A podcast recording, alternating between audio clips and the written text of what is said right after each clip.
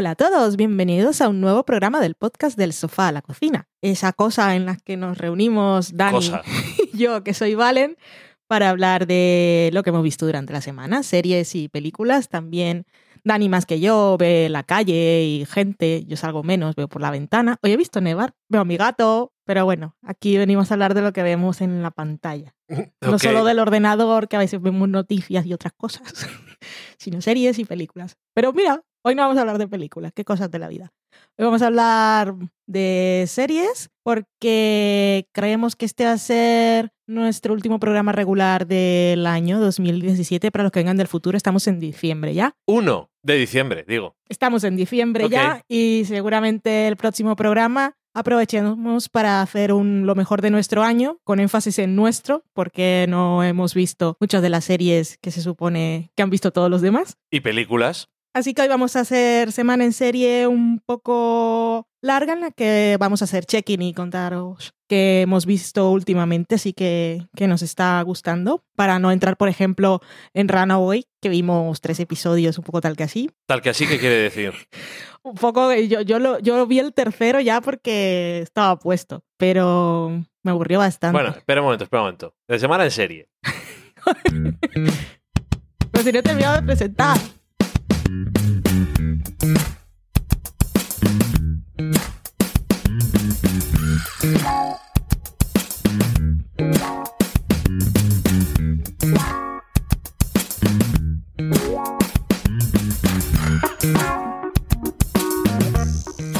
Hola, ¿qué tal? ¿Qué haces? Estoy aquí un momento moviendo cosas en la mesa, me estoy reorganizando la botella de vino y todo lo demás. Dani me ha cortado antes, yo os estaba explicando qué era lo que pretendía hacer en este programa y me han puesto una sintonía y... Runaways, hemos visto tres episodios y no nos gusta. El cómic original estaba muy guay. Pero es que Runaway no estaba en la lista, era un comentario así... Pero ya que lo dices, y no vamos a decir lo mejor del año, porque tú dices que ¿Cómo no hay que vamos a hablar. ser lo mejor del año si, si no nos ha gustado? Pero bueno, pero es una cosa nueva, ya que no vemos muchas cosas nuevas. Ok.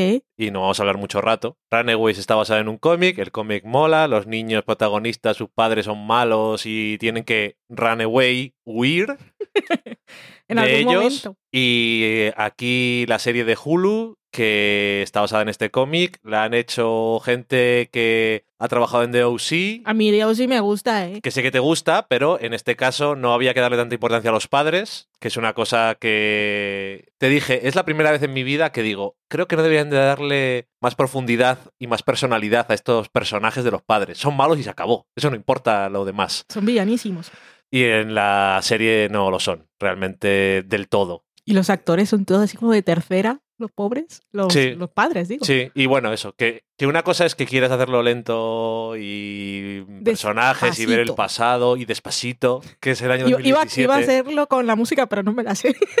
Yo tampoco, ahora que lo dices. Bueno, pero tres episodios y que no han reanuido, Ujú. pues. Pues eso, no sé. Y las dudas esas de. No sé si sabemos de verdad lo que hemos visto. A mí se me pone nervioso. Un poco. ¿Qué quise te diga? Mm, No sé si fue mal momento o hubo algo que no me cayó en gracia, pero el cómic, si lo veis por ahí, pues, deberíais de leeroslo porque está muy chulo. Es la única cosa que salió buena de una línea juvenil que hicieron en Marvel en lo- los 2000. Y. Para los que vengan del 3000.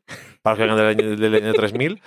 Y que es Brian Vaughan, el guionista, que es el que ha hecho Saga, que todo el mundo la conoce, y El último hombre, Ex Máquina, y un montón de cosas que mucha gente conoce, y nada. Y, Y el último hombre y Ex Máquina serían unas seriacas. sí, también, también. Y Saga Me, probablemente. me extraña pero sobre todo que no hagan Ex Máquina. por, sobre todo porque es de política. Sí, me extraña un montón. Ya. Y además no requiere realmente grandes alardes. Mm. Así como hoy el último hombre, pues un poco más así, aunque tampoco, porque hoy en día tienes The Walking Sí. Dead y cosas así, que son Y posapocalípticas. monete.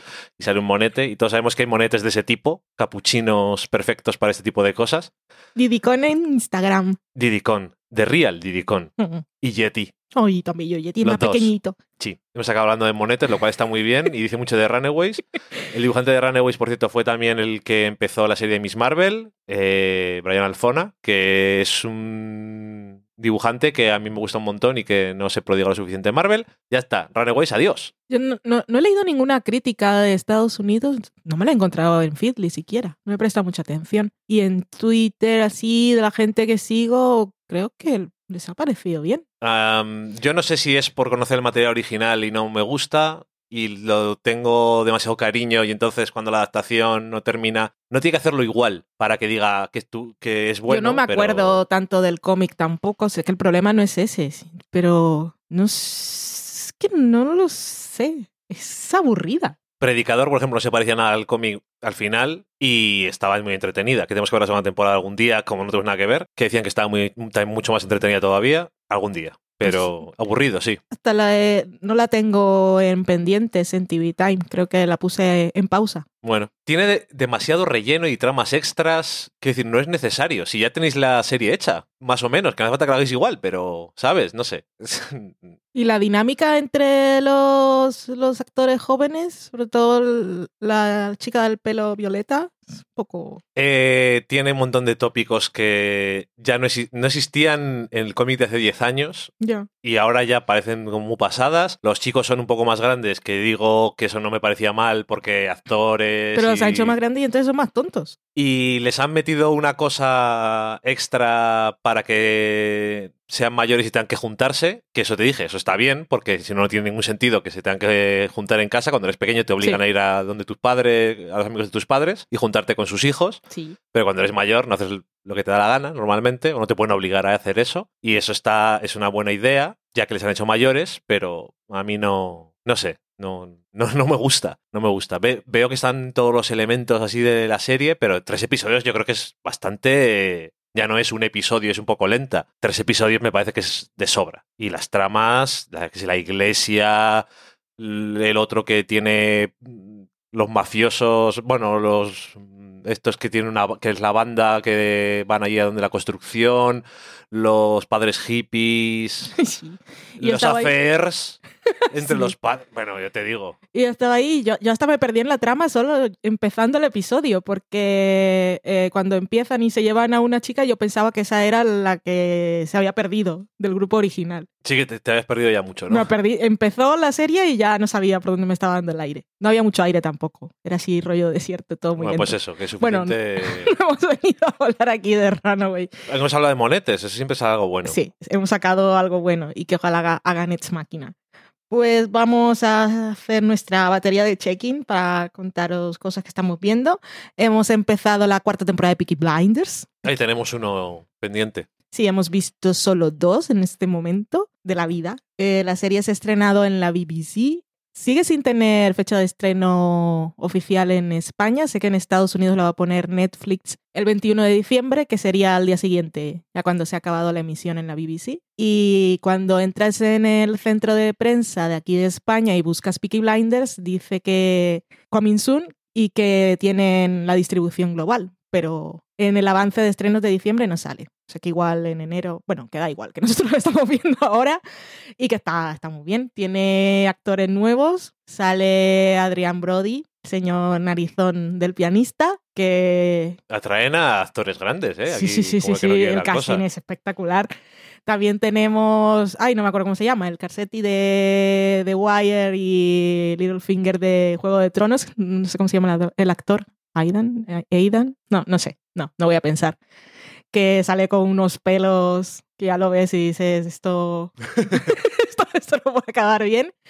Y genial, las cosas habían quedado bastante revueltas al final de la tercera temporada y en esta cuarta pues han encontrado la forma de reencauzar. Empieza potente. Empieza una locura. Te deja el último, el final del primer episodio ya como socorro. Eh, en el segundo episodio ya tenemos ahí eh, cara a cara entre actorazos. Tenemos un nuevo personaje que... Ay, la actriz no me acuerdo cómo se llama, que es, es apellido Murphy también. y Pensaba que era hermana de Cillian Murphy, pero no tienen nada que ver. Y ella sale en Happy Valley. que Ok. Es la policía de la segunda temporada, que le pasan cosas en la primera. Ah, Ah, vale. Es ella. Joder, pues no lo había conocido. Pues personajazo también, y es que es- eso me gusta mucho de Peaky Blinders, aparte de la música loca que me pone a tope, a tope, a tope. eh, le perdono que salgan caballos y en esa temporada cosas de boxeo, no miro y ya está. Pero me encanta que los personajes femeninos en esta serie sean tan guays, cuando es una época, un entorno, un universo en el que podrían prescindir de ellos o darles el tratamiento sexista que le suelen dar en otras series simplemente porque la época era así. Y en esta serie no importa, así que es maravilloso. Hablando de la época, también me sigue gustando mucho una cosa de la que creo que nunca hablamos cuando hablamos de Peaky Blinders y es cómo incorpora la historia. Las cosas que pasan en la historia, que recordemos que Peaky Blinders empieza justo después De la primera personajes que vuelven de la Primera Guerra Mundial y con sus consecuencias. con sus consecuencias y aquí pues también hay cosas de movimiento obrero, bolchevique, Sí, sí, sí. Que ya lo habíamos visto en temporadas anteriores con una de las hermanas, la hermana pequeña, creo que es. Sí. Que ahora es todavía más y que me imagino, bueno, esto es la Revolución Rusa y bueno, yo qué sé. Que la, su- la super huelga esta también, no sé si ya la van a tocar en esta temporada, pero en la otra igual ya toca. Pero bueno, que Pero ahí está, siempre lo marcha. van, o sea, estos personajes están dentro Sí. de un mundo real Sí. que se puede conocer y, y que mola, esta serie mola todo. Es- Mola es- todo, las cámaras lentas me gustan mucho. me emociono cada vez que salen. Nunca me, nunca me parecerá mucho. Pues Peaky Blinders, si no lo habéis visto, está en Netflix, así que es una de esas que se pueden pillar Bien corta. en época de parones para hacer maratón, porque es británica y son temporadas de seis episodios. Y es británica, no de esas que te dejan colgando, como Happy Valley, que tendrá tercera temporada, pero Dios saber cuándo. En cambio, esta, pues tenemos una temporada cada año y estamos viendo la cuarta y está renovada para una quinta, con posibilidad de continuar, que con los actores que tiene es complicado también, pero es que se nota que les gusta. Sí, pero bueno, si Cillian Murphy antes de empezar Peaky Blinders ya era un actor más Sí. conocido de cine. No te voy a decir que salía en Batman Begins, que salía, pero que no es lo... El señor Arena, ¿no? Espantapájaros era. Ah, bueno, Salía- había polvito. Sí, había sucio. Ay, y Tom Hardy, que también volverá a aparecer esta temporada. También que- vuelve a salir. Sí, sí, sí. Ah, ah, Una vez más no le entenderemos cuando habla. es impresionante. Que tuve que escribir en. Bueno, tuve, no, me ofrecí. Me apetecía ah, en fuera de series, eh, como habíamos quedado al final de la tercera, y me vi el último episodio, y es que impresionante la escena aquella en que escupe a lo Gary, Gol- Gary Oldman Sí. en Friends. Muy bien, muy bien. Bueno, Peaky Blinders nos gusta en esta casa. No dirías tú que es el tipo de serie que le No. mola a Valen, pero tiene cosas que me molan mucho. Y está muy bien hecha. Ujú. ¿Qué más? Nos hemos puesto al día con cosas, por ejemplo, Supergirl, que no habíamos empezado la tercera temporada. Hemos visto solo uno, creo, o algo así. Sí, igual vimos el primero cuando salió y la dejamos ahí, no porque no nos interese, sino porque sí. Sí, porque sí. Y en cuanto pudimos, pues nos pusimos al día. Maravilloso todo y espectacular. Em, hay un episodio que me gustó mucho, que es uno de esos episodios que suelen tener las buenas series, que es de La Vuelta a Casa. Ah, Que aparte tenemos un flashback eh, que vemos eh, a los personajes de Alex y Cara cuando eran pequeñas y estaban en el cole y el casting de las actrices es espectacular. Se parecen un montón, sobre todo la que hace de Alex. da Es que me fui a IMDB a ver si era hermana o prima. es que se parecían muchísimo. Mm. Y estaban, actuaban muy bien también. Y, y mola. Y eh, aparte también tuvimos un momentazo, que igual lo incluyo eh, si, si hay que hacer algún artículo en fuera de series, momentazos del año, el momento eh, Supergirl, Britney Spears en Marte. Es que si lo dices así, o sea, quiero decir, ¿qué puede haber malo en Supergirl, Britney Spears con un Cadillac en Marte? No tiene ningún sentido y es, es todo perfecto. Supergirl es de esas series que tienen la etiqueta, bueno, no la tienes, se la pones tú si quieres, pero es etiqueta que usamos de lugar feliz y es que lo tiene todo. A mí me encanta, me emociona, siempre me saca lagrimita y es así el girl power y me habría encantado ser niña y ver una serie como Supergirl. Nos queda de ver el último, que es el primero del crossover que toca este año de los superhéroes de CW, que todos los años están haciendo uno. Y Que lo de- vemos aunque no sigamos las otras series. pues Sí, igual, pero no les queda. Es una cosa. que- Este dicen que les ha quedado muy bien, que el del año pasado era un poco tal que así. Un Crisis poco... en Tierra X. Sí, pero que este año sí es crossover de verdad. Pues eh, solo decir que como amante de los cómics, yo tengo que decir que en la CW con sus series de cómics se están currando muchísimo. Y en Supergirl este año están metiendo eh, cosas que no pensé que iba a haber nunca ni en el cine ni en la televisión de DC, de la eh, Legión de Superhéroes y cosas de esas. Y bueno, ya cuando salió Monel decías esto es la Legión de Superhéroes, pero bueno, lo han usado, ya está. Pero es, eh, con cosas que pasan este año, por no decir nada si no lo habéis visto, bueno. Es un poco a, a la inversa. Lo que hace Marvel en su, universo, en su universo cin- cinematográfico, que Sí. lo mola todo, y el de DC nos aburre a todos.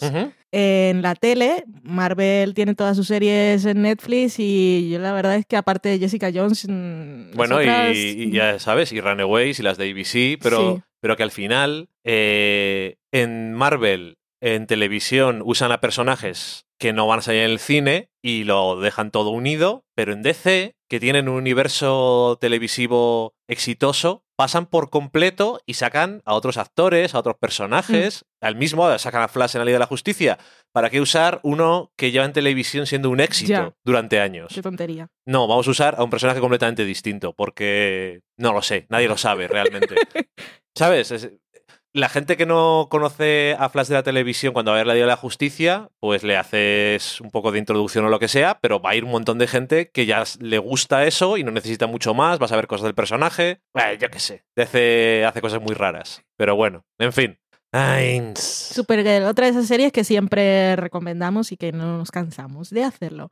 Otra serie que llevamos al día también y es su tercera temporada y también la CW es Crazy Ex-Girlfriend, que ah, me ha sorprendido un montón esta temporada. Vaya, este no, año... no sabía muy bien qué iba, qué iba a hacer y yo creo que nos, nos ha sorprendido a todos. Nunca se ha repetido en estos años, pero sí estaba dándole vueltas a ciertas cosas. Mm. Y este año es para que, para que digas, no esperaba que hicierais eso. Y muchas cosas, sigue con sus cosas de siempre, pero al mismo tiempo... Con temazos, siempre. Siempre, pero que este año están haciendo algo de verdad que se que no, no se podía haber hecho antes realmente en la serie. O sea, han hecho todo lo que tenían que hacer del otro tipo y ahora empieza y, la otra y cosa. todo lo que habían hecho claramente iba siguiendo un camino para llegar a donde ha llegado. Sí, sí, o sea, sí, no es algo que han dicho, hostia, no nos podemos repetir, ¿qué hacemos ahora? No, no, O sea, no, no. Claramente estaban construyendo el camino, poniendo no, piedra y- a piedra. O sea, y realmente este año es. Y ahora vienen las consecuencias de todos los años anteriores. Y esto es una serie en la que todo lo que ha pasado antes importa para algo. Sí. Y no sé. Que, y también me, me ha gustado mucho que, que hay muchas cosas que no hace, que son tópicos, y que no ignora que los personajes se llevan conociendo años y son amigos de verdad. Ujú. Que yo ya sé que a veces algunas series son vagas y dicen, ahora os que se enfaden los personajes, esa es la trama de ahora. Y no tenía ningún sentido Sí. y así que no lo han hecho, pero... Y tuvo un momento que era en plan de, yo no vengo a Crazy Girlfriend para que me traumaticen. Yo he venido a ver canciones divertidas, ¿sabes? ¿Cómo te digo? Pero bueno, en fin, que está muy bien. Está muy bien, está muy bien. Hemos empezado también la segunda temporada de Search Party, que creo que ya está, si no se ha acabado ya, está a punto porque estaban emitiendo en, en la cadena original, que es el TBS. eh, Dos cada vez. Dos cada día. Solo hemos visto la tanda del primer día, que eran los dos primeros, y muy bien. Esta fue otra, una de esas series que nos sorprendió el año pasado, de esas que no esperas nada, que te la pones a ver qué tal y que te parece guay y original, y luego el, último episodio te sorprende por, por donde deciden tirar. Y en esta segunda temporada, pues seguimos con lo que tal como lo dejaron en la primera temporada, a ver qué hace ahora. Y también me gustó mucho que no se parece a la primera porque es una historia completamente diferente. Sí. Incluso que me decías tú que el año pasado tenía unos carteles que habían hecho dibujados a mano que estaban muy guays, en Sí. plan Nancy Drew Sí. y investigaciones y tal. de detective juvenil. Y este año ya no son así, porque es una cosa completa. Los que sepáis cómo acabó el primer año, diréis, ¿y ahora qué, qué van a investigar? No, ahora es, vamos a lidiar con lo que ha pasado, que es un poquito importante. Sí. hemos, Y- hemos hecho cosas. Sí, Muy bien, Search Party, así que esa nos pondremos igual, igual entra en lo mejor del año. Si, em, si hagamos la temporada para entonces, ya os contaremos. ¿Qué más hemos visto? Hemos visto una serie que se llama Nola Darling en España, o en español, no sé si en Latinoamérica también. She's I Habit, que es la serie de Netflix que es una adaptación de la película de Spike Lee de hace 30 años, que es la serie de Spike Lee de 2017. Y mmm, cuando supimos que se iba a estrenar, básicamente porque me tocaba a mí hacer la crítica, dije, pues ya que está la película, la vemos. Y vimos la película de Spike Lee de aquel momento, que es una película que se pone así de culto, una película de las indie de verdad. Sí. que la rodó en dos semanas con 100 mil dólares, 150 mil dólares, eh, en blanco y negro, de eso para no tener que gastar mucho en ambientación y en colores y en cosas. Y fue una película que en su momento fue muy rompedora y bueno, tiene el estilo de Spike Lee, que se lo digo porque me lo cuentan, porque en realidad nunca he sido seguidora del director. Creo que he visto alguna película, la más famosa, pero en realidad no estoy segura. ¿Cómo se llama la super famosa? Do the right thing. Uh -huh. Pero no, no sé si la he visto o no. En cualquier caso, no conozco el estilo de Spike Lee, pero veo aquella película y sé que tiene un estilo. Ok. Ver la película fue un ejercicio curioso. Ver la película hoy no fue la experiencia más emocionante, si es solo ver la película. Me pareció rompedor eh, el planteamiento cuando uh -huh. empecé a verla, pero la película en sí me aburrió bastante, las actuaciones me parecían un poco... no, no, no las llevaba muy bien. Sin embargo, la actriz protagonista se llevó el premio Mejor Actriz en, en, los Spirit Awards, los premios del cine independiente de, de, su año. Y Spike Lee se llevó el de Mejor Director. Me quedé dormido un rato. Yo os lo cuento, estamos en confianza. Yo también. Tenía una escena bastante, iba a decir complicada, bastante chunga. Uh -huh. Y bueno, después leí entrevistas que Spike Lee decía que se, se arrepentía de todo lo que había hecho en su carrera y en su vida, se arrepentía de haber planteado aquella escena. En aquel momento le pareció que estaba bien, que era normal. Y después dijo no tenía ningún sentido para el personaje y no hacía falta que la pusiera en la película. En cualquier caso, la serie. La serie muy bien. Me, me parece que coge todo el espíritu de la película y lo traslada al 2017. Y lo más curioso es que mmm, el, el, espíritu original de la película y algunas cosas que le pasan a la protagonista pues siguen siendo un problema en 2017, con lo cual queda bastante actual, pero mucho mejor planteado en esta. La actriz también me gusta mucho más. Y todo el asunto, lo que pasa al final del primer episodio, que es que ella eh, sufre un acoso callejero volviendo a casa y eso le sirve de inspiración, motor, catalizador, detonante para crear. Que es una cosa que pasaba en la primera película, se supone que ella era artista, pero nunca lo veíamos, que pasa mucho eso. Lo que decíamos de I Love Dick, que sí. se supone que era creador artista y hacía cosas súper importantes que influían y causaban impresión en todas las personas que la leían, pero a mí como espectador no me llegaba. En este caso, pues sí, sí la vemos haciendo arte y creando y viendo cómo, cómo surge. Y todos los, todo lo que ocurre en realidad, casi todo lo que ocurre en la película, esto no os interesa si no habéis visto la película y en realidad no hace falta que la veáis, pero ya que la hemos visto os lo contamos. Y como la vimos dos días antes de que se estrenara la serie, ves todos cogió todas las cosas que pasaban, algunas de las escenas claves y los personajes, y todo está allí. Muchas cosas casi igual cuando empieza la serie, cómo presenta los personajes. El primer episodio es casi una copia del principio de la película. También está la escena con una psicóloga, que no tiene nada que ver con la película, aquí está mucho mejor. Y no sé, me, me, gustó mucho. Y el personaje de ella, no sé, la actriz, la actriz me encantó. Es cierto que no hace falta ver la peli, aunque si la ves es curioso ver que la serie es como una versión postmoderna uh -huh. o de la película y ver el diálogo que establece con la película que es de hace tantos años. Y la película realmente yo le veía mucho interés en muchos aspectos que tenía, pero realmente sí me pareció me pareció algo aburrida. Mm. Y las series no llegan nunca a meterse en ese punto porque creo que inteligentemente le da un poco más de profundidad a los personajes que no son la protagonista. Sin, bueno, para sin, eso es una serie también que tiene... Tienes esa, esa posibilidad, sí. ¿no? Tienes el lujo de, de utilizar sí. más tiempo, pero creo que ayuda bastante uh -huh. y el personaje que en la película es un poco problemático por una cosa, por la cosa que pasa. Aquí lo cambian, sí. no sé si todo, pero muchas cosas y lo hacen que es más interesante porque tiene una historia diferente para comentar. Y la serie a mí me gustaron muchos momentos, tiene cosas de humor y tiene un montón de comentarios muy, muy guays sobre muchas cosas. Muchísimos. Y Es que habla de un montón de cosas. En... Sí. ¿Son 10 episodios? ¿8?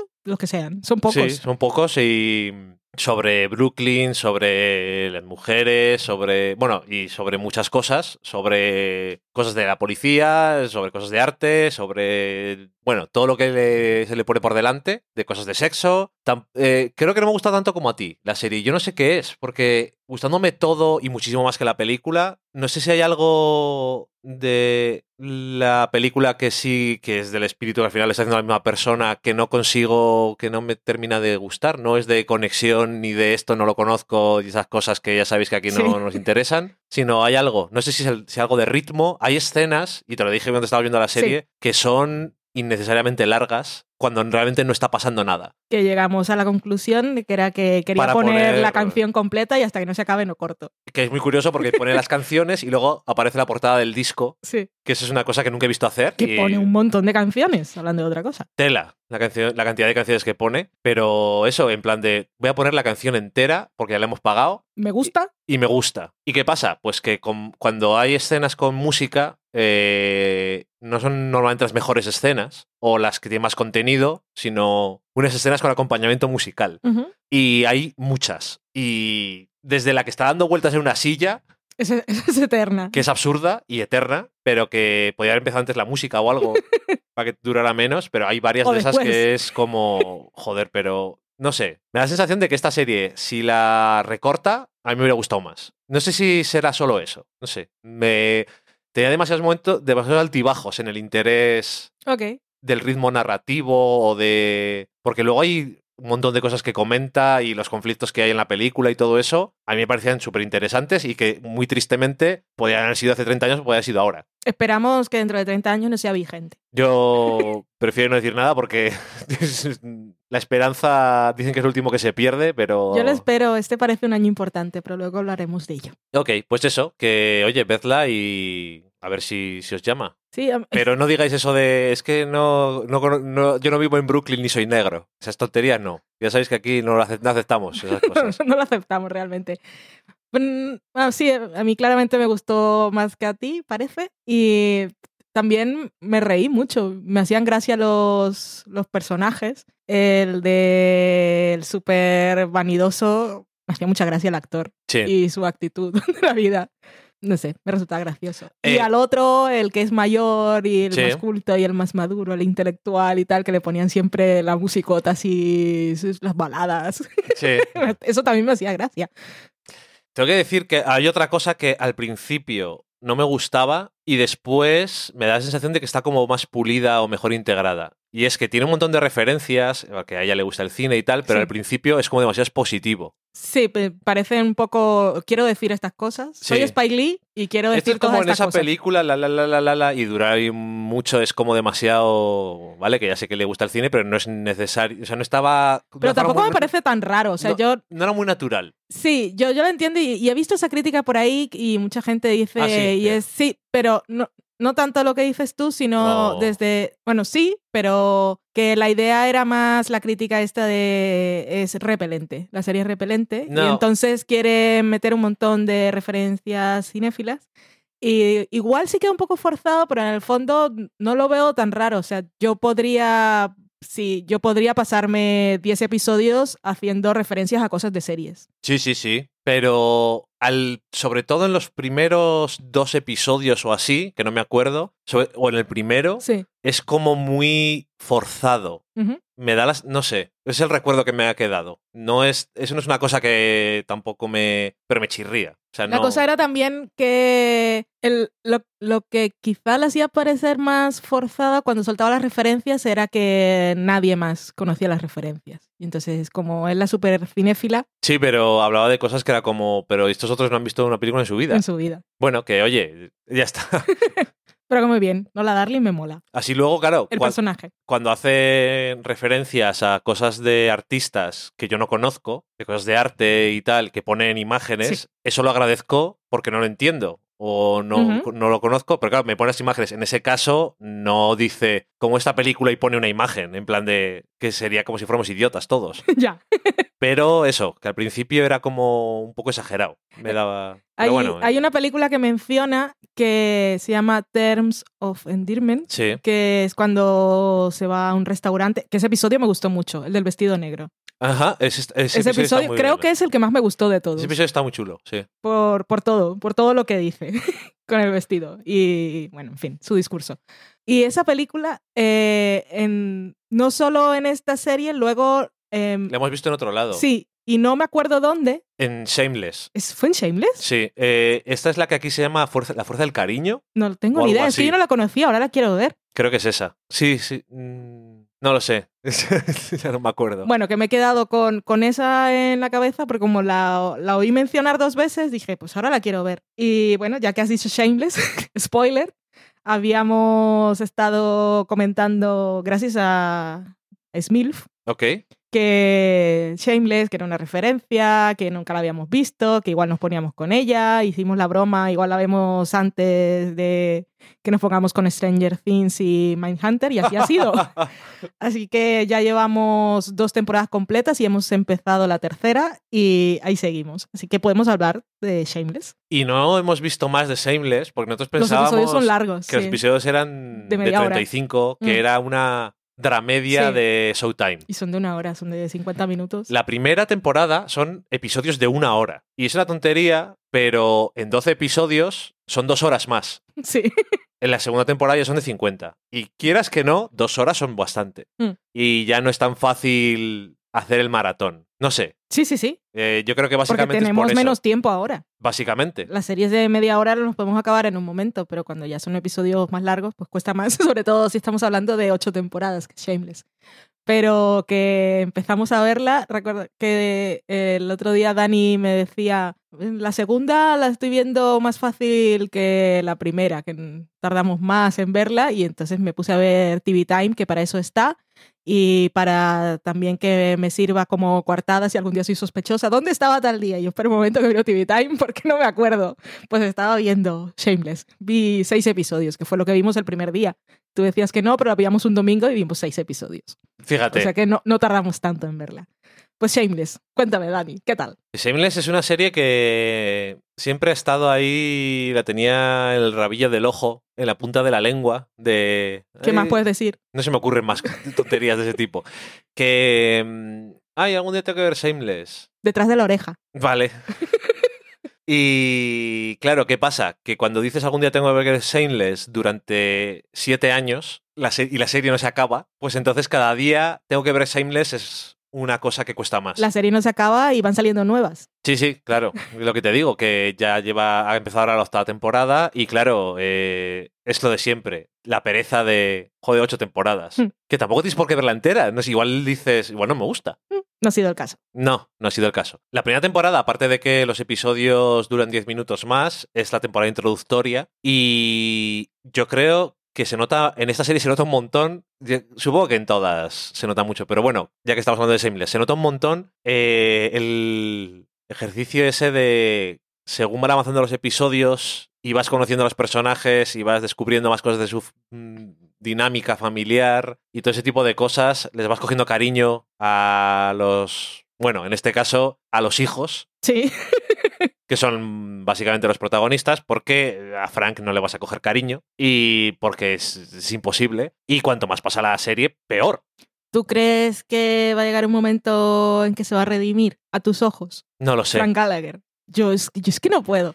Yo os lo digo ya, la serie me encanta, sufro un montón. Es que lo pasó muy mal con estos pobres, Yo, sobre todo porque estos pobres jóvenes y niños ahí abandonados. Sufre mucho por Fiona. Yo su- supongo que eso se mantiene durante varias temporadas o todas, porque has- no sé, tuvo que interrumpir el curso de su vida, que nadie no parece de ninguna manera que fuera fácil antes pero que luego hacerse cargo de todo eso y, y eso, no, no, poder, no poder hacer nada que no sea cuidar de los demás y Sí. trabajar para pagar facturas. Sí. Para que luego llegue tu padre borracho, se coma la comida, saque las cosas de la nevera y el dinero. Y te roba Y, el y dinero. que si tiene dinero él, nunca deje dinero en casa. No. Eh, lo, es lo más. Lo más bonito de la serie es la, la relación de los hermanos, la hermandad.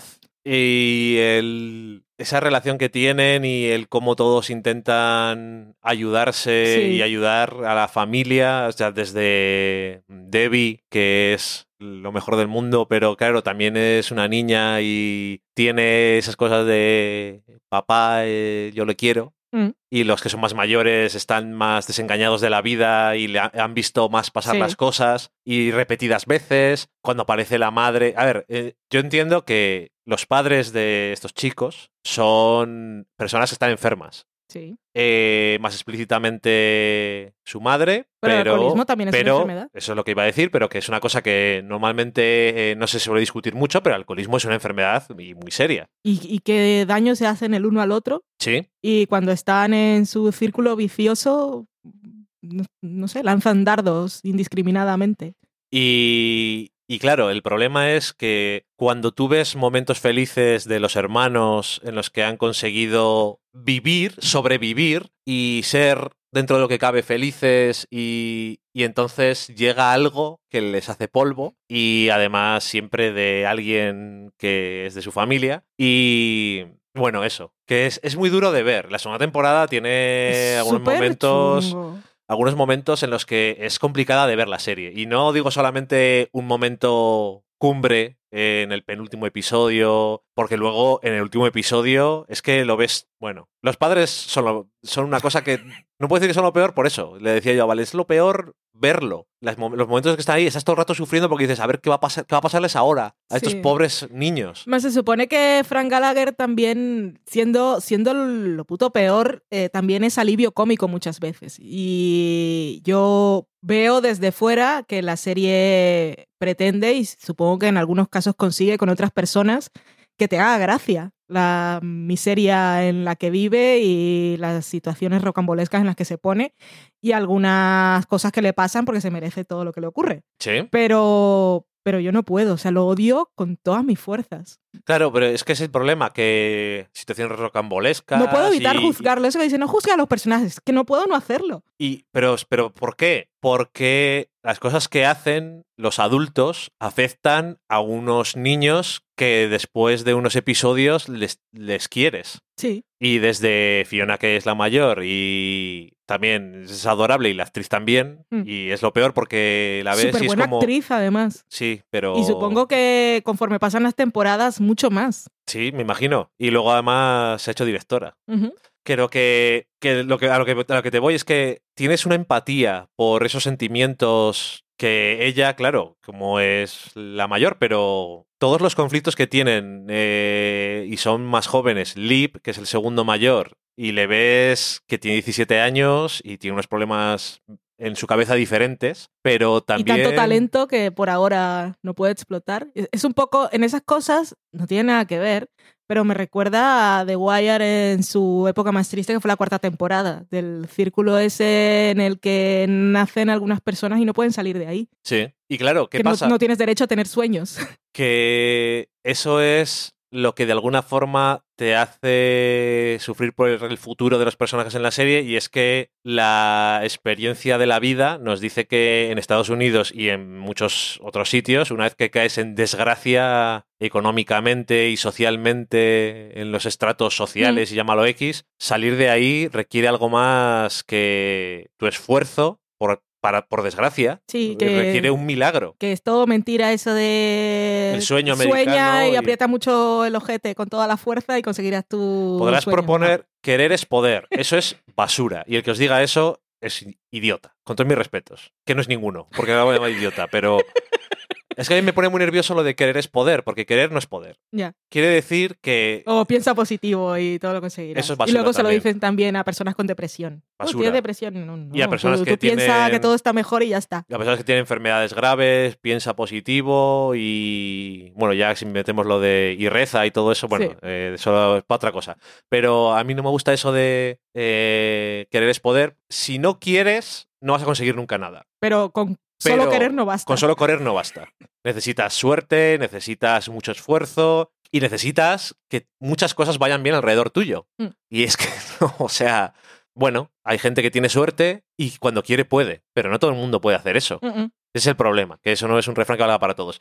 Eh, Shameless me gusta, eh, me hace sufrir, pero también me hace reír. Eh, sí, es una dramedia de una forma bastante... eh, quiero decir, no es ahora es drama, ahora es comedia, sino que la vida de estos personajes en su forma normal se presta mucho tanto a la comedia como al drama. Y a veces la comedia está basada en lo que tienen que hacer para sobrevivir o qué es lo que les toca en ese momento, o un niño pequeño que es un psicópata y hace cosas absurdas, pero Eso no sé cómo va a evolucionar. yo tampoco porque, porque Como todos, es que estoy en la segunda temporada y no sé. es que faltan seis años y seis años son muchos y si los actores siguen siendo los mismos se van a ir creciendo los personajes. mira, y con esta no me han dado ganas de mirar spoilers, que sería fácil. Entrar Ay, en la no Wikipedia y... No, pero es que no, no he tenido la necesidad. Vale, bueno, que al final eso, que, No quiero sufrir por anticipado tampoco. que dentro del mismo tono de la serie se y de cómo viven, pues se presta mucho situaciones que son graciosas porque es igual que lo que fuera a ser drama, pero ellos están contentos. Y otros momentos en los que no pueden estar contentos y es puro drama. Eh, luego tiene personajes secundarios. Sí, que tú me decías el otro día que no tenía ni idea, que habías leído alguna vez. Sí, Que que personajes había- como el de Sheila a la gente no le gustaban y yo digo, es que afortunadamente la tenemos. sí, Que me luego también tiene sus historias, pero es que la mujer te da un alivio cómico espectacular. Me acuerdo de qué sigue haciendo esta mujer en la serie, no pega nada con el resto de la serie. Luego no sé qué pasa, pero es que agradezco mucho que esté. No sé si se referían a cosas de después, Mm. ¿sabes? Eh, Los vecinos también normalmente se prestan a cosas de comedia, pero también tienen sus otras cosas. Luego, luego está Steve, que... Jimmy, eso, vamos a decir todo spoilers. Eso no es un spoiler. Sí, bueno, el personaje este de... Ahí se me olvidado cómo se llama, Justin... Bueno, Timberlake, es el único Justin No. que con... Ah, no, Iterots. Me gusta muchos más. Justin conoces por lo visto. Son guays todos. El que al pobre hombre que le hicieron ser protagonista de Dragon Ball Evolution, Es que no, no lo tenía fichado. que me tocó verla como castigo cuando hacíamos aquellas cosas de ver películas que son malas y me la mandaste tú a mí, Ah, pues no lo sé, no me acuerdo. porque eres así. Y mm, eso que no sabes... Claro, al principio no es tanto comedia como esperanza, a veces un poco comedia. Segundo, segundo año, bueno, está un poco más ausente y todo eso. Ha empezado el tercer año con bastante socorro sí. Y no- bueno, no sé qué va a pasar. Vamos a seguir viendo Shameless. Eh, no sé si va a llegar un. Si habrá algún momento que diga yo no puedo seguir viendo esto después de que ha pasado tal cosa. Pero me imagino que ya después de 25 episodios ya me apetece demasiado ver cómo sigue. Pero creo que tiene el potencial de hacerme sufrir mucho. Mucho, me, me da miedo. Y mm, la otra vez que se iban a buscar un, que querían un perrete, y yo dije, ay, los perretes, y tú dijiste, no. Y yo, hostia, es verdad que le pueden pasar cosas. Me, da- me da mucho miedo. Que salgan de fondo, pasar. Sí. déjalo. Sí, sí, sí, porque ya matan patos y todo lo demás. Y águilas. Mm, me da miedo. En fin. eh, Da mucho miedo, Shameless. Me da miedo. Me da miedo cada episodio. No sé qué va a pasar luego con... Te ríes y es entrañable en sus momentos. Y es que, ya te digo que es que tiene un montón de tramas que. Y Karen, madre mía, Karen. Uf. El socorro también. Eh, el padre es que es una serie que tiene mucho potencial para que muchas cosas vayan mal. Siempre aquí en esta serie, Pero- si algo queda claro es que todo lo que puede ir mal irá peor. Pero además, muchas cosas que pueden ir mal de una forma eh, general y luego individual para cada uno de los personajes. A cada uno de los personajes le puede pasar una cosa muy mala en cada trama en la que se embarcan y aparte les puede pasar algo malo a todos en general y te puede caer un trozo de un avión. Nunca se sabe lo que puede pasar. Que luego decían de Breaking Bad. Pero los aviones caen del cielo a veces. Sí. ¿Qué vamos a hacer? Bueno, en fin. Que... El personaje, te iba a decir eh, que no, no, te lo, no te lo he comentado, el personaje de Mandy, que cambian la actriz después de la primera temporada, que es un personaje un poco tal que así, en as- conforme ha ido pasando, me ha ido ganando mucho, pero bastante. Me, he sorprendido a mí misma, sorprendiéndome porque me haya sorprendido el personaje de Mandy, que es súper secundario. Sí, ok. Es curioso, mira. En fin. eh, eso es también lo bueno, que tienen también la posibilidad de... A personajes secundarios, yo creo que están bastante... Les tienen una situación y, eh, y en una construcción bastante... Lo suficientemente compleja como para darles más trama si fuera necesario. Y no sé, tengo- pasan muchas cosas horribles y muchas cosas que son horribles no de una forma tan dramática como las cosas que pasa con Karen en la primera temporada, que no parece tan dramático, pero es muy, muy dramático, pero no está Mm. presentado de forma tan dramática. Y no sé, y Frank hace algunas cosas que también a veces mm, no está presentado de forma muy dramática, pero si te paras un segundo a darte cuenta de lo que acaba de hacer, como una cosa que hace en la segunda temporada, creo, ¿Cuál? eh, con un con un personaje que está en casa porque no puede salir o que está, Ah, sí, socorro. está enfermo. eh, Ese fue el momento Breaking Bad de Frank Gallagher, la, la condena definitiva. Esa. mm, Cuando Bueno, pero- coge el teléfono, una llamada que no le tocaba y, y dice cosas. Pero bueno, que eh, lo, lo peor en el sentido de lo más complicado de aguantar para mí es cuando están juntos, eh, tanto el padre como la madre, Frank y Mónica. eh, de esta familia. es realmente duro de ver porque da igual que sea par- la parte que se está presentando como comedia, porque de una forma muy poética, la enfermedad concreta que tiene Mónica, pues tiene los altos y los bajos. Mm. Y entonces en la serie te dan lo mismo. La subida y sabes que a algún momento vas a llegar arriba y hay que bajar. Cuanto más arriba va. y cuanto más peor. subes, más fuerte tienes que bajar. Así que Esta serie tiene mucho. Esa, esa referencia me, me la has dado tú a mí y sin el contexto general, pero es suficiente. La de Los Simpsons de puedes pausar en el momento justo en que se le rompe el corazón. O sea, ¿Sí? En esta serie, en cada episodio lo tienes. Es que eso se ha hecho un meme. Básicamente, lo del pobre Ralph. Aquí puedes ir plano, frame a frame, para ver cuando se le rompe el corazón. Pues esta serie lo tiene constantemente. Sí, eh, son, son buenos actores, eh, todos, yo- Todos. Yo, creo. Y mm, claro, en algunos casos por desgracia, porque o te hace preocuparte o te hace odiar, ¿sabes? Eh, pero bueno, es lo que tiene que pasar, supongo. En fin, ahí, ahí está. Pues eso, nos hemos metido en el carrusel de la tortura de Shameless, porque lo veo así y ya lo hemos dicho, tiene todo el potencial para hacernoslo pasar muy mal. Pero como sabemos que los que sois fans lo seguís siendo, Eso quiere decir que no- no ha que vale nada. la pena. Así que seguiremos a ver cuándo nos ponemos al día, pero no ponemos la pausa por ahora. Desde que empezamos seguimos viéndola. Ay, Shameless. Bueno, ¿qué más os contamos? Eh, una cosa que no es serie, pero queríamos comentar, que es algo que no se comenta mucho. No sé qué tan fácil sea verlo, ni, ni si os va a apetecer, pero es una curiosidad. Es I Love America, que sería como un late night. Como I love que- you, América. I Love You America, que ya lo hizo Netflix con Chelsea, eh, la han cancelado, por cierto, y ahora lo ha hecho Hulu con Sarah Ah, Silverman. ¿la han cancelado? Sí. Es que primero era un tres días a la semana, luego hicieron semanal. Creo que la han cancelado, sí. Lo leí por ahí. Ahora, de esas cosas, cuando lo digo y luego me lo preguntas, dudo. Porque no, ok, yo no estoy nada, segurísima, o sea pero que- me suena que sí. Pues eso, Sarah Silverman le han dado lo mismo en Hulu, que ya sabéis que Hulu también se está gastando todos los dineros y haciendo todas las cosas y a ver qué pasa luego. Y muy bien, el planteamiento de Sarah Silverman, que si igual os suena, la conocéis, habéis visto algún stand-up alguna vez. Su planteamiento es... eh, me gusta mucho, por cierto, la musiquita de la sintonía.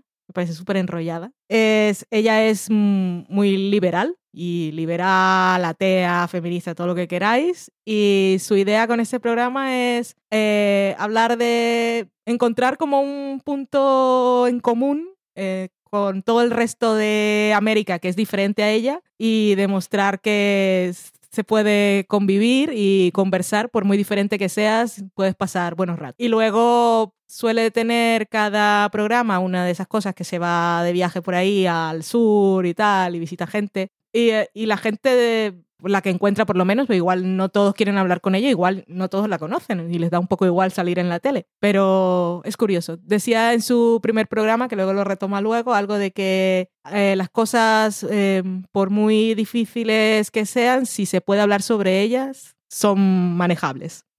Si le puedes dar un nombre, Sí, si lo puedes decir, sí. puedes hablar de ello y puedes lidiar con el tema. Luego tiene una entrevista en Plató, que esto sí no, mm, suelen ser cosas que le interesan, básicamente. Era, decía que la temática era gente que había eh, experimentado cambio en su vida. Bueno, cuenta, cuenta cosas. No, eso, eh, entrevistas a gente que haya experimentado un cambio en su vida y yo qué sé, pues tenía a este hombre que ya lo habíamos visto una vez en, eh, en el programa de Samantha Bee, que era el hombre este que había sido un neonazi y que ahora se dedicaba a sacar a gente de ese mundo Sí, y explicaba pues cómo hacía las cosas. Una mujer que era de una iglesia bastante radical anti-aborto y os vamos a matar a todos los que... a los médicos y todo eso y como un día salió de Mm. aquello y ahora ya no le hablan nadie de su familia y por qué y todas estas cosas. a su hermana, que no tiene nada que ver con ella en temas religiosos. Eh, su hermana que es, es rabino Mm. y vive en, en Israel pero es también tela. Esa, no, te, no te metas con ella. Sí. Eh, luego tiene a un señor blanco con corbata que lo tiene en un escritorio como los típicos de los late nights. Es que claro, el, el primer programa, Tiene Eh, historia sí, este late night. en el primer programa previously. empieza con, el, con un monólogo en el que dice, pues vamos a hacer cosas aquí en culo me han dejado y entonces pues po- podemos hacer cosas que no se hacen en la, en la televisión en abierto, ni siquiera en cable básico. Y entonces se va al público y tiene a un hombre y una mujer desnudos. Y comienza a hacer planos de la vagina, del pene. Pero planos. Y continúa. Sí. Y luego tiene al señor este con corbata y blanco, que su, su misión en el programa es si las cosas se ponen muy complicadas o se me va un poco de las manos esto, pues os ponemos a este señor que os hará sentir cómodos y seguros. Pero Sí. eso no pasa nunca. Que por cierto, ambos dos salían en Master of Sex. Sí. Oye, ¿verdad? No me acordaba de él. Cierto. Y verdad. También hace un cameo su señor novio, el señor de Master of Sets. ¿Cómo se llama? Es Michael Sheen. Sí, es Michael Sheen. Bueno, en fin, que se queda claramente como se ve en el sketch, que era que pasaba por ahí, que a ella se le había quedado la tarjeta de crédito y él había ido al trabajo a llevársela y le dijo, ya que estás aquí, grabamos algo. Y luego tiene a su padre, que graba unas cosas en la piscina de su casa y le hace preguntas, ¿tú qué piensas sobre esto? Y el padre cuenta cosas. Es muy divertido, está muy bien. Y viéndolo, me sorprende que no le hayan dado nunca un late night. Y luego digo, tampoco me parece tan raro porque solo Samantha Bee ha conseguido tener, como mujer, tener un late night y no en las cadenas Bueno, principales. Sí, ella tenía un programa en Comedy Central, de Sarah Silverman Program, Mm. que, pero que era de sketch y Sí. tal. Y la verdad es que está muy bien, es divertido y no es convencional, porque además sí que hemos dicho cosas de estructura, pero se lo pasa un poco por el forro, según va pasando los Mm. episodios y hace falta hablar de otra cosa o lo que sea que tiene segmentos que están pregrabados, pero luego hay cosas que son de esto lo he sacado esta semana y han pasado cosas. Como por ejemplo el episodio en el que habla cuando habían salido las cosas de Louis C.K. Que de eso hablaremos luego. Bueno, que eso, que da un... Yo creo que a mí lo que me transmite más es una, es una sinceridad y una honestidad cuando intenta hablar de algo y entender algo que no entiende o procesar algo. Y no sé, a mí siempre me ha caído bien, entonces pues ahí está. El sketch es de, bueno, el sketch no, el segmento en el que se va a comprar las gafas, donde que el dueño de la tienda tiene una ideología política y de la vida totalmente opuesta a ella y además le gusta estar hablando todo el tiempo, es súper divertido. Sí, Porque me creo que en realidad ella va a comprar las gafas ahí y que cada vez que va, está discutiendo Están todo el rato, pero, pero da igual, pero al porque mismo tiempo le durante la discusión dice, pero estas gafas me quedan bien y estas cuánto cuestan. Y continúan. no sé. Estas gafas te quedan- esas te quedan muy bien las gafas, Sí. pero no tienes ni puta idea, no sé qué, ya, y luego vuelven. Sí, Está no muy sé, bien. a mí, me, a mí me ha gustado mucho por ahora y espero que dure. Tampoco les costará mucho a los de Hulu. Yo también espero que dure. Se ha acabado la temporada, por cierto, que es muy corta. En YouTube hay vídeos, porque estuve mirando hoy. así Aquí no lo pone nadie eso. No, aquí no lo pone nadie. Eh, ¿Qué más? Ahora que estamos hablando de esto, no estaba en la lista, pero me he acordado así de repente, aunque no me acuerdo el nombre. Es Eliza, que vimos uno también, Eliza. que era un, un late night también de, de Freeform, el Sí, canal de, de Truth and. Eliza. Es genial, aparte, porque es un late night para jóvenes. Sí, Y con el espíritu de The Bold Type, dirigido a mujeres de jóvenes. mujeres jóvenes y chicas jóvenes. Sorprendió un montón. Nos lo vimos todos. Está sí, guay. Sí, sí, la verdad es que sí. Era, este es, eh, cada uno era un tema y tenía el título de ahora toca hablar de esto y tal. Y ella es, también es una eh, cómica de stand-up y que la haya visto alguna vez alguno de los stand-ups por ahí. Yo no la conocía, pero la sigo en Instagram a Y- partir del programa. El que tú no ves mucho de stand-up y eso, pero el, te puse el de Sarah Silverman de Netflix, el especial mucho. de Netflix, que se llama uh, Speck of Dust, o sea, una mota de polvo, creo que se llama así, y te gustó, Mucho. y te gustó mucho y la verdad es está muy bien. También he visto yo uno antes que está en HBO, si lo queréis ver, también está, también está bastante bien. Son del estilo y la verdad es que se parece bastante eso al estilo que suele hacer en el late night. No sé, me ha gustado. Con las cosas de los stand-up estaría bien empezar a ver a mujeres. Y por último en las series vamos a hablar de Better Things, la segunda temporada que ha sido maravillosa. Eh, ya hemos, no era mi intención, pero como se me va el programa de las manos, eh, Dani ha sacado el nombre de Louis C.K. Yo quería llegar hasta este momento sin hablar de él. Vaya por Dios. Porque se hace en muchas ocasiones. Cuando hablas, por ejemplo, hablando mucho de Twin Peaks, te olvidas de Mark Frost y siempre hablas de David Lynch. Y cuando estás hablando de muchas series, aunque el guion haya estado escrito por tres personas, incluso por uno que no es el creador, siempre hablas de la serie como su creador y te olvidas de las otras personas. Y quería hacer lo mismo con Better Things, aunque luego hablaremos del caso Louis C.K. ¿Por qué? Porque Better Things es una serie que está co-creada por Louis C.K. y Pamela Adlon. Y fue Louis C.K. el que cuando FX le dijo queremos hacer series con mujeres y él dijo Pamela y convenció a Pamela porque ella no quería y tuvieron una, eso lo escuché en Fresher, ella le dio, le dio mucho apuro y dijo no voy a ser capaz, no tengo nada que contar y se fue, se quedó un fin de semana trabajando con Louis y él le dijo ¿qué te ha pasado? ¿Cómo podemos trabajar esta escena? Y a partir de ese momento ella dijo, vale, soy capaz de hacer la serie. O sea, fue él el que, el que consiguió que la serie se hiciera, el que la puso en la cadena. Eh, también fue mentor de Aziz Ansari, también el productor, también des- descubrió de alguna manera a Tig Notaro y por eso hoy tenemos One Mississippi, o sea, es, es un hombre que ha hecho muchas cosas, pero luego hemos descubierto que ha hecho ot- otras.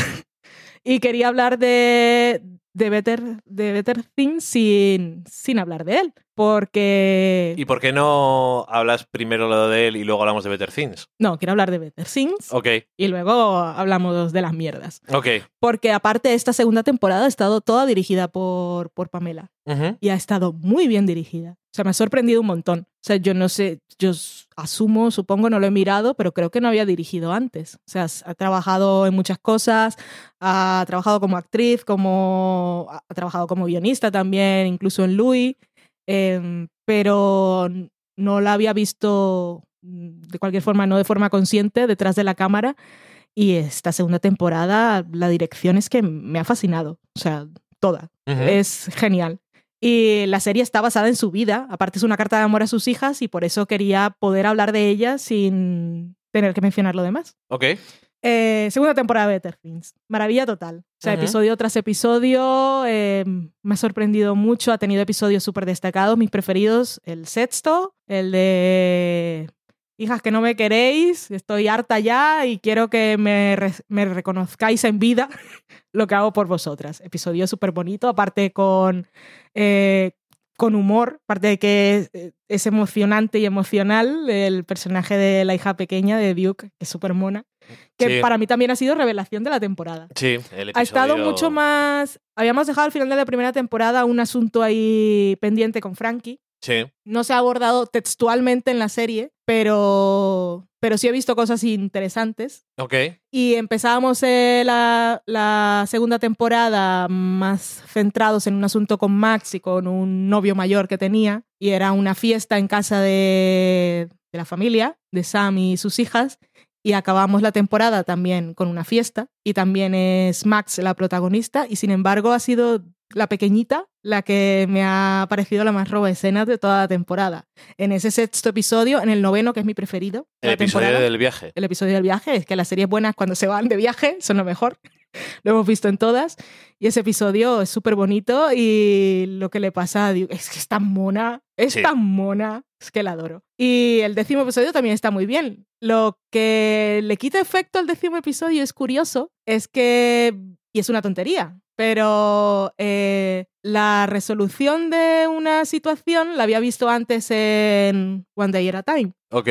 que no pasa nada, pero la acababa de ver, entonces también me parece curioso y bonito que en series hechas por mujeres y protagonizadas por mujeres cosas así sean tan importantes. Y es el, el valor de la familia y sobre todo de la familia ampliada. O sea que cuando eh, falta la figura del padre, por lo que sea, porque es un cabrón y no está, porque es ausente, o- da igual, la madre, de forma consciente o no, le garantiza a sus hijos que haya una serie de personas que aunque no sean de eso que se llama sangre, eh, van a estar siempre allí para, para ayudar y para apoyar. Y luego el, el final de la temporada, que es un momento musical que me pareció súper sorprendente Sí, yo no me lo esperaba para nada. y súper bonito y aparte me hizo llorar. O sea, podía haber llorado antes. Yo tengo la lágrima muy fácil con las series, sobre todo con las series que me gustan. Con las series que te gustan. Sí. Y con las. No, con las que me gustan, porque las que no me gustan es que no las veo, o sea, queda igual. Pero eso, en, en, esa, en, en ese momento, que no tenía por qué, se me salieron todas las lagrimotas. Y luego, aparte, ves el, el vídeo musical en el que está basado la escena y está súper bien rodado. Y mucho mejor rodado el de Pamela que el vídeo. Ok, no, yo no lo he visto. Yo lo he visto. Ok. Aparte que es una cosa que no tiene explicación porque no te dicen por qué están haciendo eso ni por qué esa canción, pero no te hace falta porque ya has visto antes al personaje de Max que le gusta la música, Sí. que va con sus cascos y entiendes que lo saben. saben Sí, lo que les gusta eh, y no le dan lo que falta quiere. más, sí. Ay, no sé, súper bonito. Bueno, luego tiene momentazos que, bueno, en fuera de series lo dice. Es que luego, luego grabamos y entonces siento que ya he dicho las cosas antes. Es algo que no me pasaba Pero antes. me Cuando grababa el podcast cuando yo escribía. No he tenido tiempo para leer todo lo que escribes. Pues eh, lo que hice con la crítica de la segunda temporada, como era tan maravillosa y para no hacer una cosa de 10 minutos, lo que hice fue un momento, 10 momentos de la serie. Sin mucha explicación además porque es que no hacen falta. Pero, por ejemplo, destacaba en el primer episodio cómo resuelve Sam eh, el asunto chungo que tiene, que es que su hija adolescente y menor de edad esté saliendo con un cuarentón vividor y que lo hace sin despeinarse. ¿Es español? Eh, no sé si. Bueno, parece que sí, pero no, no he investigado. Ok, es que eh, me... Esas cosas que cuando alguien habla en Cuando castellano, habla, sí, cuando parece sabes que, es habla. de verdad. Sí, lo parece, desde luego. Que no sé, me sonaba. Igual era. Bueno, da igual. Pero había muchos momentos, pero que me acuerde, que me acuerde no, que aproveche para destacar ahora y sin hacer spoilers. Ese, eh, cuando se va de viaje con las amigas que hay, que aparte narrativamente está súper guay y se va a lo que parece pasarlo bien y, y tiene toda la pinta. Y me gusta mucho el juego narrativo que te hace al final porque te hace creer que están pasando cosas que no. Sí. Pero no hace falta que pasen. Con que sea ese el sentimiento que la hace sentir bien es suficiente. Luego uno de mis momentos preferidos, que es súper simple, pero que me encanta, es un momento en el que mm, vuelve el padre de las niñas Sí.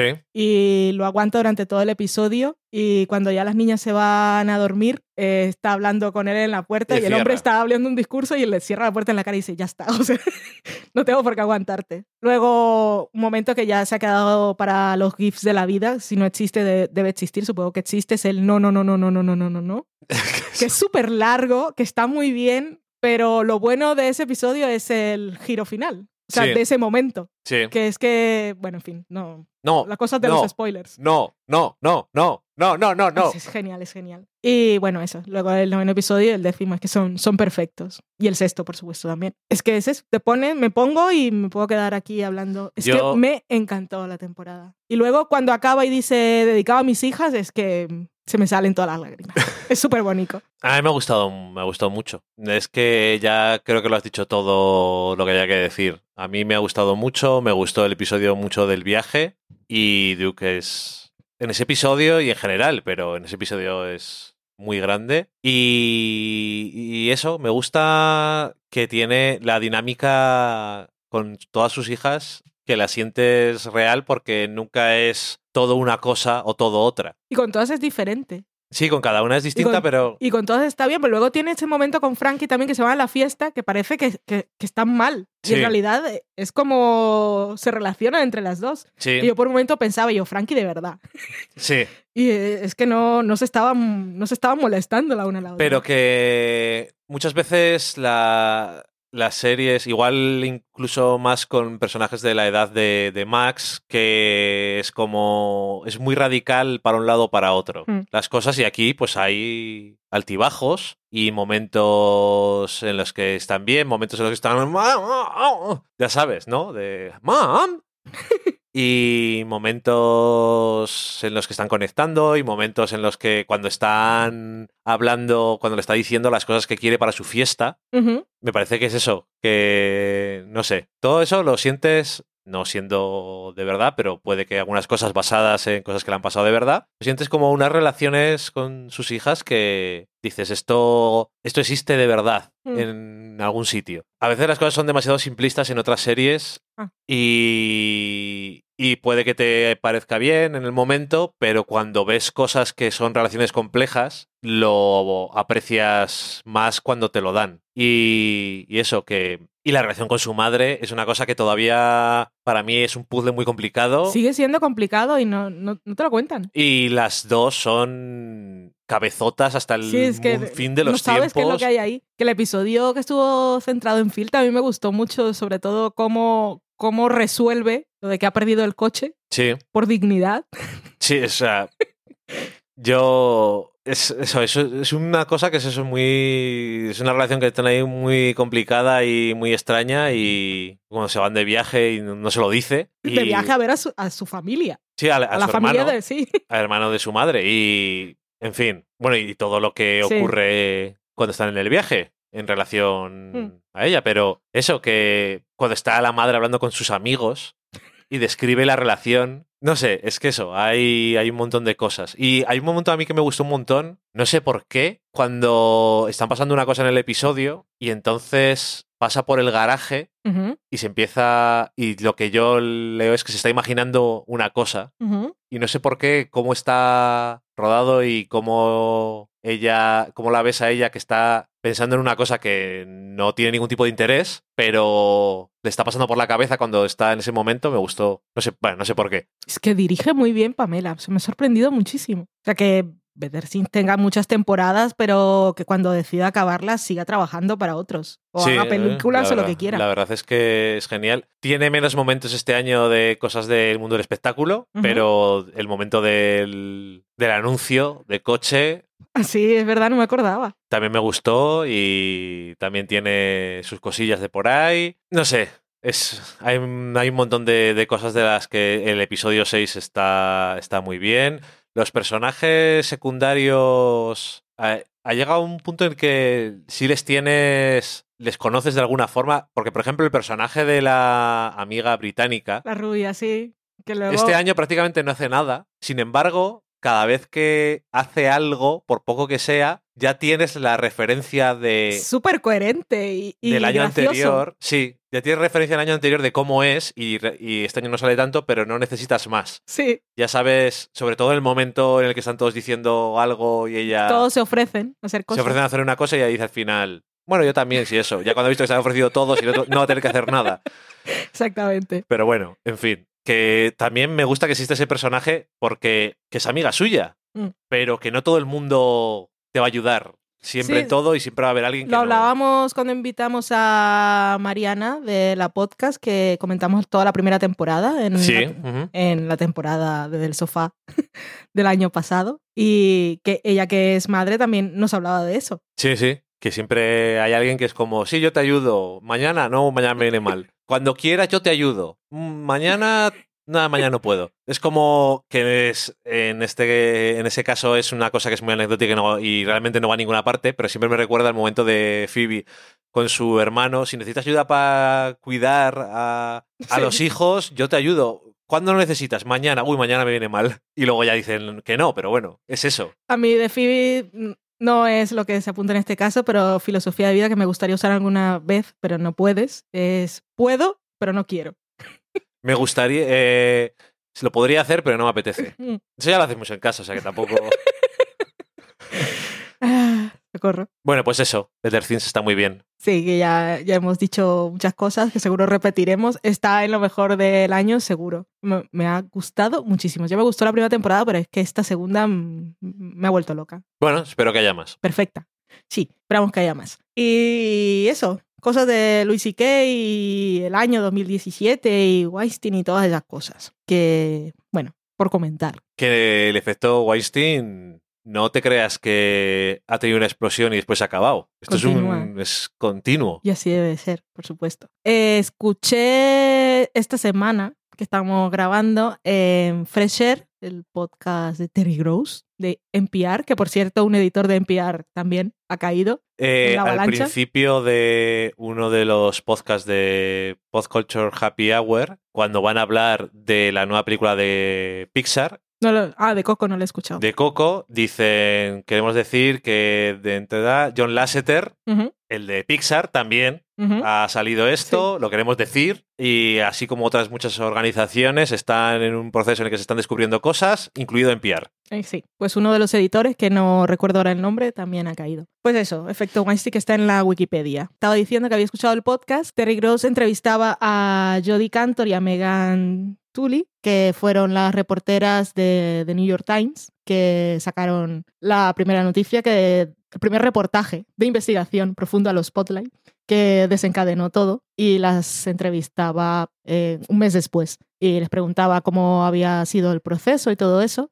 Y a los Spotlight también fue una cosa en la que estuvieron muchos meses, 10 meses o un año. Y haciendo cálculos, eso vendría a ser, eh, si la noticia salió el 5 de octubre en New York Times, que luego salió una también en New Yorker unos días después, todos más o menos empezó en enero de 2017. ¿Qué pasó en enero de 2017? Pues vamos, ¿qué pasó en 2016? En 2016 tuvimos unas elecciones en Estados Unidos en las que se eligió a un señor al que Por llamarle de alguna forma. un señor que se llama Donald Trump para los que vengan del futuro, que esperamos que los que vengan del futuro sepan que no cumplió su legislatura, pero bueno, esos son spoilers del futuro, que no sabremos si nos dirán, si vendrá alguien del futuro realmente y nos lo dirá y nos quitará cosas de encima.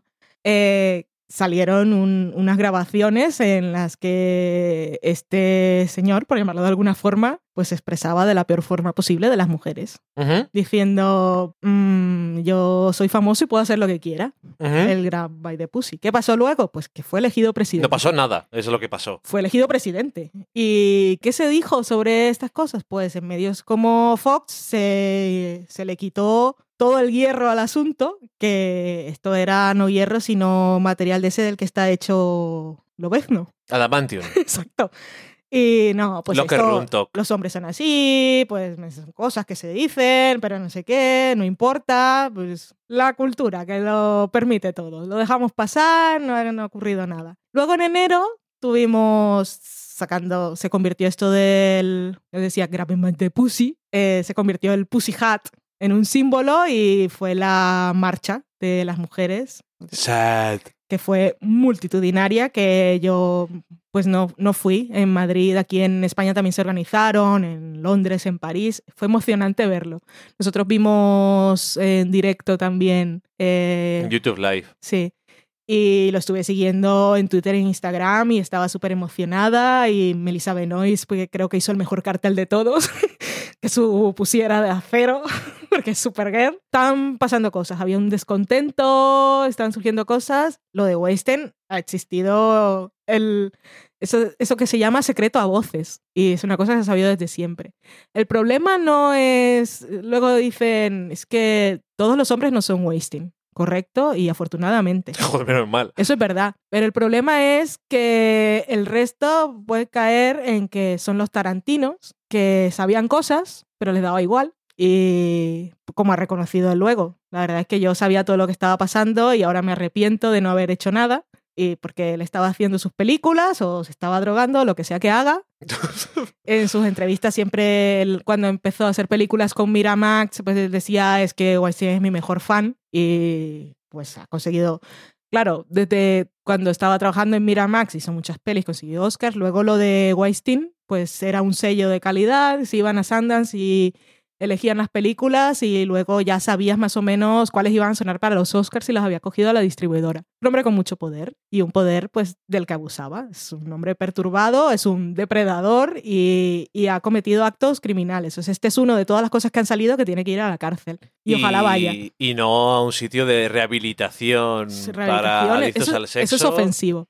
Y Luego que las declaraciones que él hacía cuando salió el reportaje, que era una cosa que se ha sabido de toda la vida, era primero negarlo, luego voy a demandar al New York Times y luego si es verdad esto ha pasado y lo siento mucho, es que yo empecé a trabajar en los 70 y en los 80 y eso era normal, ¿vale? Pero es que han pasado años, ¿sabes?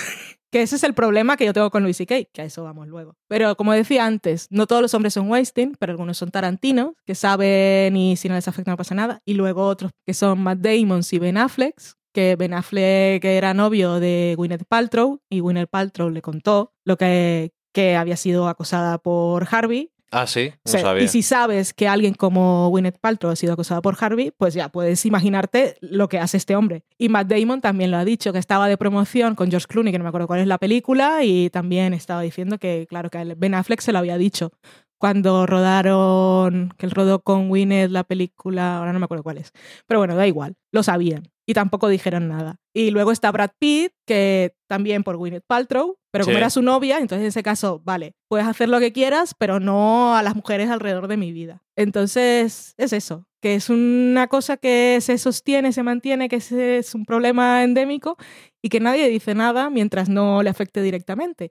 Y esto, vale, tal como decía eh, Sarah Silverman, que comentábamos antes, empezó uno de sus programas, justo le tocaba la semana que había salido de Louis C.K. y ella se planteaba la pregunta de, ¿puedo querer a alguien que sé que ha hecho algo malo? Y ya no llegaba a ninguna conclusión, estaba súper enfadada con Louis C.K., como también los... Estaba triste también. Y estaba triste, estaba enfadada por lo que le había hecho a las mujeres y por, esa, por lo que habían pasado esas mujeres. Y luego estaba triste porque lo quería y era su amigo. Y no dijo nada más. Eh, Sarah Silverman en ese caso no, no le estoy juzgando, digo que no dijo nada más en, en, ese, en ese monólogo de presentación.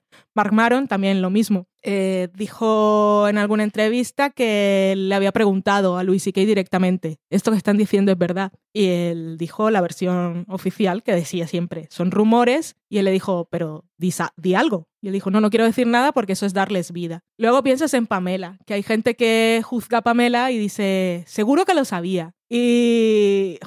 Jolín, no tienes por qué saberlo. Es lo mismo. eh, también salía Jon Stewart, lo mismo, que estaba en una entrevista y le preguntaba por Louis C.K. y es que se le ponían los ojos. Parece, parece que iba a llorar en algún momento. Del rollo, sé que están diciendo estas cosas, pero le pregunto directamente, me dice que no. Y es mi amigo, yo le creo. Y Sí. luego, pues lo- él mismo lo reconoce y es que se te cae el alma al suelo, no solo porque te ha decepcionado como persona, sino como amigo, sino por, por eso, porque te ha mentido. Y, y él, incluso Stewart se planteaba, no sé, igual tenía que haber hecho algo, pero es que le creí cuando me lo dijo. Y luego con Pamela, a, a mí, a mí, es que de, to- de todas estas cosas, creo que eh, más que, que de eso hablaré después, lo de em, cómo te afecta como fan o seguidor de alguien eh, al que admiras la obra que ha hecho, descubrir que ha hecho cosas malas, nosotros somos los que menos importamos en todo esto. Pero Pamela, me acuerdo que cuando salió la, cuando empezaron, no, cuando salió la, ya el, reportaje del New York Times en el que hablaban ya las cinco mujeres estas de las que siempre se habían rumoreado cosas con nombres y después eh, Louis C.K. lanzaba su, su statement, que lo leeremos porque es que a mí me enerva profundamente. Em, Pamela había salido la semana antes en el podcast de Business Sí. y estaba hablando de Better Things y Kim Masters, la, la que conduce el programa, empezaba le decía, lo siento, pero tengo que preguntarte por, por las cosas que se están diciendo de Louis C.K. Esto fue antes de que se publicara la noticia oficial, lo grabaron antes de eso, y, y las declaraciones de él. Y, y Kim Masters lo decía al principio, este programa fue grabado antes. Y Pamela lo defendía, y decía, no, que es un buen hombre, que es un buen padre, que lo conozco desde hace muchos años, que es mi amigo, lo defendía a muerte. Y luego salen estas cosas, al día siguiente Pamela publica su, su, a través de su publicista, me imagino, porque ni en, sus- en sus redes sociales no dijo nada, porque yo lo estuve viendo todo el tiempo yo, yo decía, necesito que Pamela diga algo. Y ella lo que decía es, estoy destrozada, o sea, no, no me lo puedo creer. eh, eh, por supuesto, le mandaba mm, el reconocimiento y, y el sentimiento de culpa de alguna manera a las víctimas, o sea, siempre reconocer a, el- por lo que han pasado las víctimas y luego decía, no puedo decir nada más, no sé nada más. Entonces, que, que se culpe a, a Pamela, creo que es de las cosas que, que más me joden, porque en realidad no tienes por qué saberlo. Yo, yo me planteo, si tú hicieras algo chungo, Estamos hablando de, de mí. Sí, yo. tú, tú, Dani. Y yo de entrada me lo dicen y yo digo, o sea, lo conozco, no, no creo que lo haya hecho, pero te lo pregunto y tú me dices que no, yo te creo, por supuesto. O sea, no es cuestión de dudar de quien esté diciendo que has hecho algo malo, sino que si yo te conozco y conozco una parte de ti en la que nunca he visto esas actitudes y, y tú me dices que no, yo te creo. Y luego descubrir, que leer unas declaraciones en las que dices que sí, es que, es que te rompe, te destroza. Luego lo jodido es que afecta el trabajo de los demás. Y han- porque son series que él ha ayudado a producir o, o que ha conseguido gracias a su nombre que estén en antena, y no hablo de solo de Better Things, también hablo de One Mississippi o de Baskets que no vemos, Sí. o la película esa que rodó que no se llegó a estrenar, que por lo que parece por la temática era bastante desastrosa, eh, o la gente que estaba trabajando en Louis que esperaba alguna vez volver. O sea, es toda esa gente que termina afectada por cosas que no necesariamente tienen que saber. Lo mismo que ha ocurrido con, con Jeffrey Tambor y Transparent, que eso Sí. también es un caso complicado porque también parece una cosa que no, e- no fue muy sistemática, que pasó en un par de ocasiones, eso no le quita peso. O sea, si lo has hecho una vez, lo has hecho. Pero como él era, e- e- es, es la persona, es la cara de Transparent, que aparte es una serie que, habla de tantas cosas, que también es un golpe súper bajo que pase. Pero bueno, decíamos, ¿por qué ha pasado esto ahora? Pues había un clima, o sea, las, eh, estas historias se han conocido siempre, ¿por qué no lo han dicho las mujeres antes?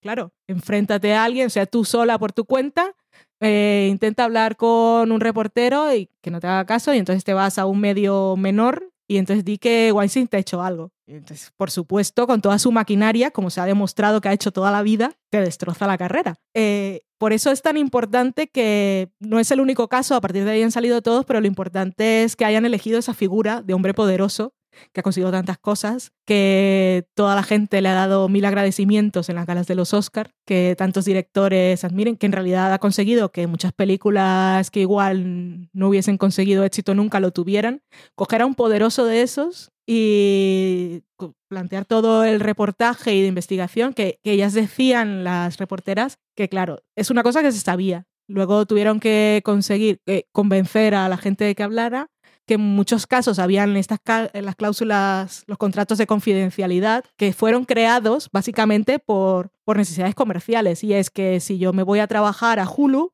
y estoy leyendo guiones de Hulu, firmo un contrato que dice que no puedo revelar los futuros proyectos. O si es el caso de Netflix, que se estuvo un año mareando con la fecha de estreno de Punisher y yo sé cuál es, no lo puedo decir. Pero no es una. No, no deberían estar hechos para, para ese tipo de cosas. para hacer los acuerdos de que luego no, no puede. Que en muchos casos decían ellas que en el caso de Weinstein eh, no solo era una cuestión de no vas a hablar de esto y te doy dinero, sino además en- tienes que hacer, cuando hagas declaraciones públicas, siempre tienes que hablar bien de la compañía y bien de mí. O escribir una carta de esas que luego sacan como Bill O'Reilly, que Sí. decía, es que me mandó una carta agradeciéndome cosas. Pues eso pueden ser por cláusulas de estas. Y muchas de las mujeres afectadas lo que hicieron fue, me paso esto por el forro, porque en ese momento no podía hacer nada más, no puedes juzgar lo que, lo que decida hacer cada víctima. Sobre todo cuando, cuando la sociedad te ha dicho que da igual lo que digas, nadie te va a creer. Muchas decidieron hablar y luego, pues, si me demanda, pues le devuelvo el dinero y ya está. Se produjo el clima para que estas mujeres pudieran hablar y ser escuchadas y destruir a este hombre y a partir de ahí comenzó a caer mierda. Han caído todos en todas partes. Eh, hay políticos, pues el señor de, eh, me te decía que el de Amazon y no sabía cuál era, pues es Roy, Roy Price, jefazo. Eh, Charlie Rose, un señor de la televisión, periodista, pues el Bill O'Reilly que decíamos, el showrunner de Supergirl, de las series de la CW, bueno, Supergirl que aparte es estandarte Ajá. de, del feminismo, no podemos decir otra cosa. Kevin Spacey también, que lo ha sabido manejar fatal. El presentador del Today Show o Today de Mark Lauer. Sí. Em, Jeremy Piven, Ujú. unos casos más graves que otros. Eh, ninguno de los que han salido es, eh, tiene el carácter criminal que tiene el de Weinstein, que era una cosa que era de muchos años y además violaciones. Sí. Pero no por eso puedes decir que como Weinstein lo hacía peor, pues los otros menos. O el debate principal cuando salió sobre todo, el de Louis C.K. es el caso que nos pilla más cercanos a, a la gente que nos gustan las series. Pues los demás, pues mira, Kevin Spacey a mí me la repampinfla, la verdad. Jeremy Piven también. Weinstein me parece asqueroso, y lo es. Pero Louis C.K. como tiene eh, Laura de artista y, y en realidad ha hecho cosas que admiro, que admiramos, nos jode un poco más. Eh, ¿Qué haces ahora? ¿Lo borras Louis, no ha existido nunca? ¿Borras Better Sins? No, yo él lo borro. Claro, estará como creador eternamente porque es un crédito que permanece. Pero en el último episodio no como salía. productor ejecutivo no. No salía. Y creo que él se ha retirado voluntariamente, que es otra cosa, que a nivel de contrato, si no está estipulado, luego hay cosas económicas de por medio. Ujú. En este caso, pues se retiran o, o en realidad estaban las cláusulas que existen, pues yo las he visto en contratos españoles, que no sé si las usan nunca, pero más por temas de drogas y cosas así. Cláusulas de moralidad. Exactamente. Él se ha retirado y tal. Eh, Better Things estaba renovada ya desde octubre y yo confío en que siga. Y que él no siga, por supuesto, porque aparte lo de papel es otra cosa. ¿Y qué hacemos entonces, Valen? ¿Qué hacemos? Claro, luego cuando es, es un tema muy amplio, es complicado, porque luego dices, claro, ¿qué hacemos con estas obras? Ya lo anulas, no lo ves nunca más, lo tachas de tu vida, y entonces tú dices sí, y entonces te dicen, ¿y entonces qué haces con los escritores de siglo pasado y de siglos anteriores que tenían ideologías políticas complicadas, que eran racistas y que eran misóginos? Ya no vas a leer nunca esas obras y entonces digo yo, para eso está el contexto histórico en el que fueron creadas las obras y entonces lo normal es que no veas con, preferiblemente, aunque te retuerce un poco el estómago, no veas con los ojos de hoy obras que fueron escritas en el siglo XVIII, porque, porque era otro momento. Ajá. El problema con Louis es que está viviendo en mi mismo, iba a decir espacio, no, pero en mi mismo tiempo, en mi hoy. Y entonces cuando Louis dice cosas en su declaración como, esas historias son verdad, en aquel momento eh, me dije a mí mismo que lo que hacía estaba bien porque yo nunca le mostré a una mujer mi pene, mi di, que es mi polla, ¿no? Sí.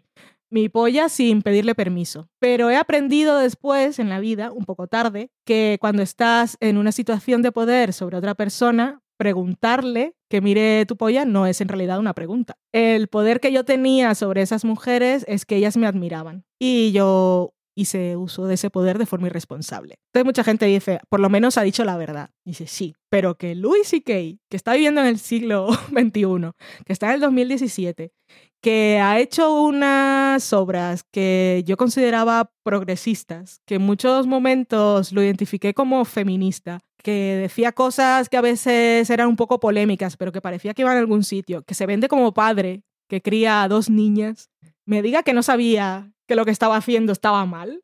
ahí no hay contexto histórico que valga. Aquí entra en relevancia extra el episodio de Girls. El episodio de Girls. Novelista. El episodio de Girls es que puede- pueden ser mil situaciones, pero es clavado. O sea, es exactamente la forma de pensar de Louis. Y es curioso. Ese episodio es de este año. Ahora que dices esto, eh, no es lo mismo. Bueno, tenemos el de One Mississippi, que claramente ya ha reconocido que eso era Louis. Eh, luego tenemos Master of None, también tuvo un episodio este año que no era lo mismo, pero también te muestra otro, otra faceta del mundo del espectáculo. Y son bueno, es lo mismo, es un hombre en situación de poder que acosa a una maquilladora que como no puede luchar contra él antes de meterse en líos y de que se le caiga el mundo encima porque no puede tener ningún control y nadie la va a escuchar, pues decide cambiarse de trabajo. Lo vi también en Young and Promising, una serie noruega que he visto esta semana para hacer una crítica. Es un episodio que se emitió en 2015. Es una chica que está haciendo una prueba, una audición para entrar a la academia de teatro y cuando está en la prueba está con un chico y le dicen, eh, pues tenéis que improvisar, sois una pareja y estáis discutiendo. Nosotros no sabemos si os queréis ni quién le ha hecho nada a quién, o vosotros improvisad, empezad. Y entonces empiezan y están discutiendo y no sé qué, y pues a- ella le dice, pues ahora has vuelto, pero eso no significa que tenga que escucharte y tal. Y es cuando está en medio de la escena, él le toca la entrepierna. Y entonces ella se saca, se sale inmediatamente del papel y no sabe cómo reaccionar y jode la audición. Y entonces después está hablando con los compañeros de clase, ella está súper enfadada consigo misma porque no supo cómo reaccionar, pues ya, ya me dirás cómo reaccionas. Y entonces todas las, las reacciones que le van diciendo los compañeros es, "Pe- pero tenías que haberte mantenido porque si él hizo eso es porque era lo que le pedía el papel. No es para tanto, no sé qué. El mundo del espectáculo es así, tienes que hacerte de piel más dura y curtida porque eso es lo que te vas a encontrar. Entonces, eso ha estado bueno, de toda la vida. Está la expresión esa de los castings de sofá, desde Sí. que empezó la historia del cine. Y, eh, y siempre están los rumores que se han hecho mucho tiempo en broma de pues, a saber qué hizo para llegar donde está.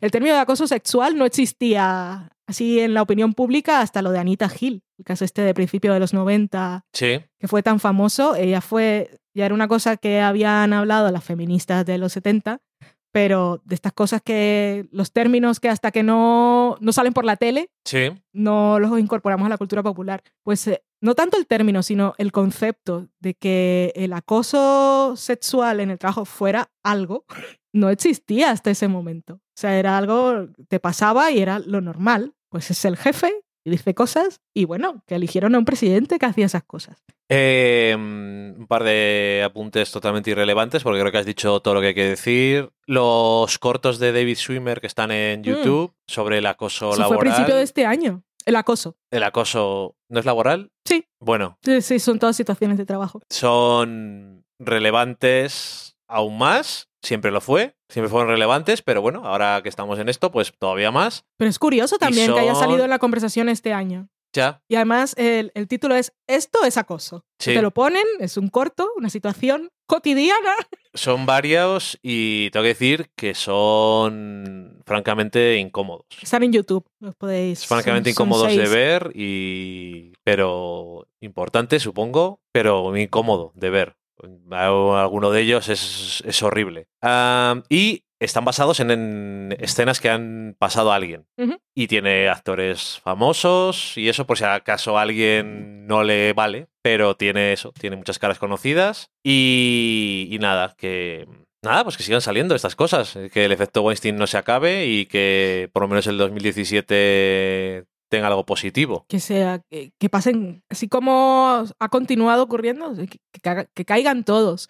Y sobre todo que se cree conciencia de que a partir de ahora hay consecuencias. Y que así como cayó Harvey Weinstein y han caído todos los demás, si haces lo mismo, ya la gente, ya las mujeres o los hombres que sean víctimas de estas situaciones, por lo menos tienen la confianza de que hay un clima en el que pueden hablar y Eso esa es. persona que antes de caía en ese tipo de conductas igual se lo piensa más o piensa como un ser humano que respeta a los demás. Eso no sería la hace. situación ideal, pero bueno. Sí, yo me acuerdo cuando empezaron a salir más cosas, una mañana cualquiera estaba mirando Feedly y te dije, ha caído algo, ha, ha- ha caído alguno más. Y entonces tú estábamos hablando y dije, pues muy bien que caigan todos. Y yo te dije algo así como, Lo que me jode es que sea 2017 y sea ahora cuando están pasando estas cosas. Y tú dijiste algo que me gustó mucho. Y es, por lo menos hemos vivido para verlo.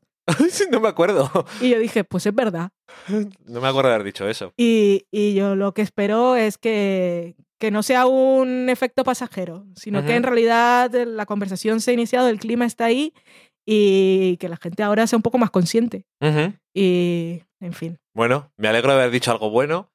Eh, en fin, es que eso, pues nada, que continúe y que lo escribió en los años 60 y es una cosa que ya todo el mundo conoce, es una frase yo creo que ya es incorporada dentro de todo el mundo la conoce y es la mítica frase de Spider-Man que escribió Stan Lee y es todo poder lleva una gran responsabilidad y en este caso la responsabilidad de no abusar de ese poder y de usarlo para el bien Hmm. y que la gente que no lo use para el bien, pues ya no se sienta protegida por el clima, por Eso. el contexto social y que siempre va a haber gente que le va a dar lo mismo, como por ejemplo ha salido este depravado lamentable que se va a presentar a un cargo político en Estados Unidos y que ha sido descubierto que acosaba a menores de edad y salía, lo vimos en The Daily Show, y salía un votante diciendo, yo le votaría igual. Y yo lo que espero es que cada vez haya menos de eso y que, bueno, que los nombres sigan saliendo, nos gusten o no nos gusten. Eh, me pasa un poco como Trevor Noah.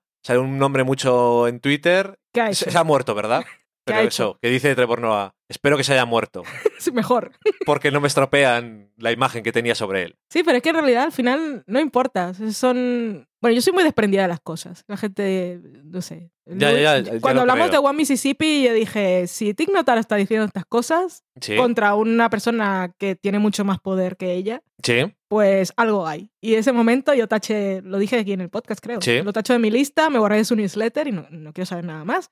Es que yo me siento. Es activismo de sofá, porque al final no estoy haciendo nada. O sea, Sí. Simplemente no quiero ver sus cosas, pero es que verlas o alabarlas ya existen, ya las he visto y hablado sobre ellas. Y si algún momento tienes que usarlas como referencias, ah, como referencia, básicamente a nivel académico. Pero el respeto lo pierde y tengo todo el derecho sí, a pero... perderlo. Pero es que es una cosa que a la gente. Hay una cosa que a la gente parece que le cuesta mucho eh, pensar en ella y darle. Un, y, y hacer, y darse cuenta que es una realidad. Y es que la gente puede cambiar de opinión Sí. cuando tú tienes una opinión sobre una cosa y después te llega una información nueva que contradice lo que antes pensabas, puedes cambiar de opinión y no pasa nada. Y es una cosa que la gente, eh, sobre todo la gente que tiene unas creencias de cierto tipo, parece que es todo lo contrario. Cuanto más información va en contra de lo que ellos piensan, más entierran la cabeza como un avestruz en esa posición. Sí. Y yo siempre he pensado que cambiar de opinión es una cosa que hace la gente sabia. Entonces, como yo, aunque no sea sabio, digo, por lo menos voy a intentar imitar a la gente sabia. Entonces, a veces piensas una cosa o hacías cosas de una forma y después te iluminas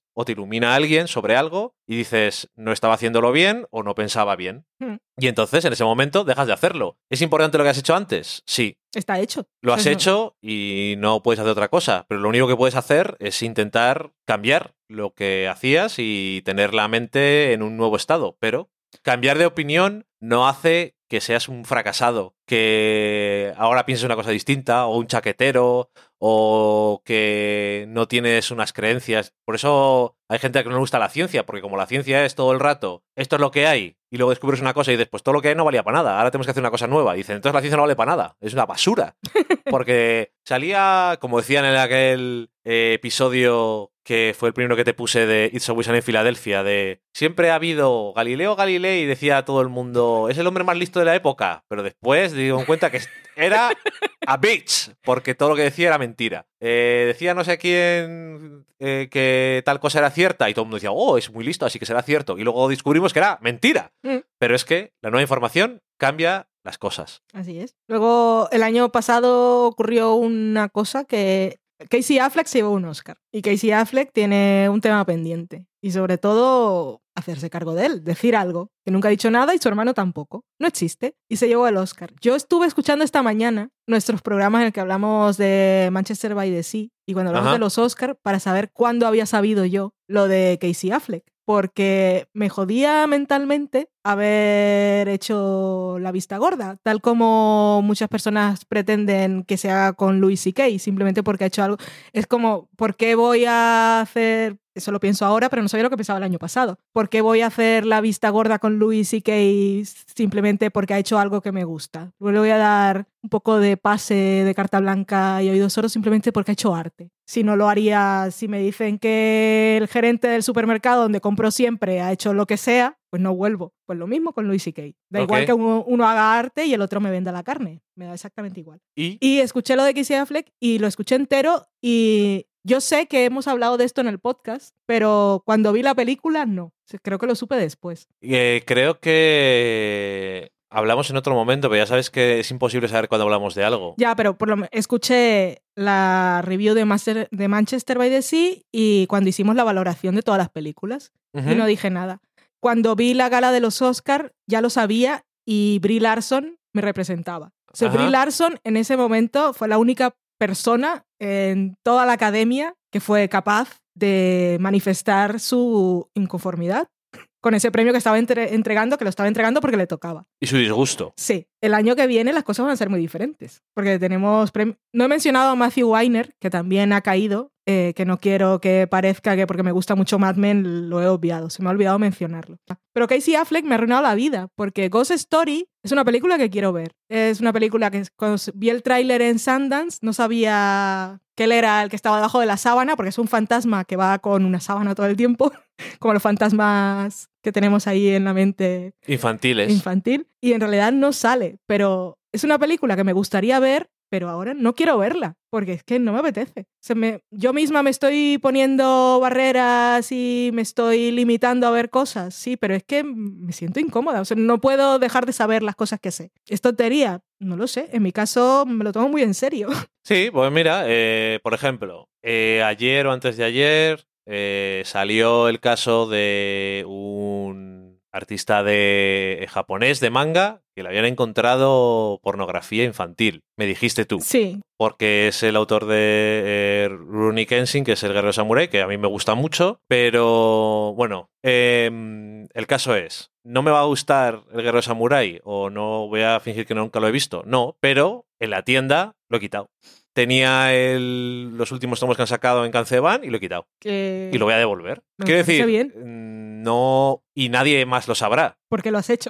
Pero a lo que te voy es lo que estaba antes está, pero eh, el juego de Ender me gustó mucho cuando era pequeño. Orson Scorecard es una basura de persona. Eso, Eso dice, que- no he leído nada suyo. Es Y ahora no bueno, lo voy a es, leer, es claro. una basura de persona. Pero eso quiere decir que no me va a gustar el juego de Ender o que no el recuerdo que tengo. Claro, que no lo sé si me gustaría ahora o no. Mm. Pero ese recuerdo lo voy a tener ahí siempre porque yo nunca he sido de leer muchos libros y cuando era pequeño me, lo- gustado? me lo leí muy rápido y me gustó mucho. Pero no voy a leer más libros suyos y no he leído que- más libros suyos desde que supe cómo era él. Que de Es- forma retroactiva no puedes borrar lo que ya tiene y la experiencia que tenía. Pero eso no quiere decir que a partir de ahora puedas tomar tus propias decisiones. claro, ¿Eso y- influye en cómo gira la Tierra? No. No, pero en bueno. todo tu derecho. Pero Es que otra cosa, yo me siento un poco cómplice moralmente. Por eso no quiero ver Ghost Story. Ya. Y por eso me borré de las cosas de Louis C.K.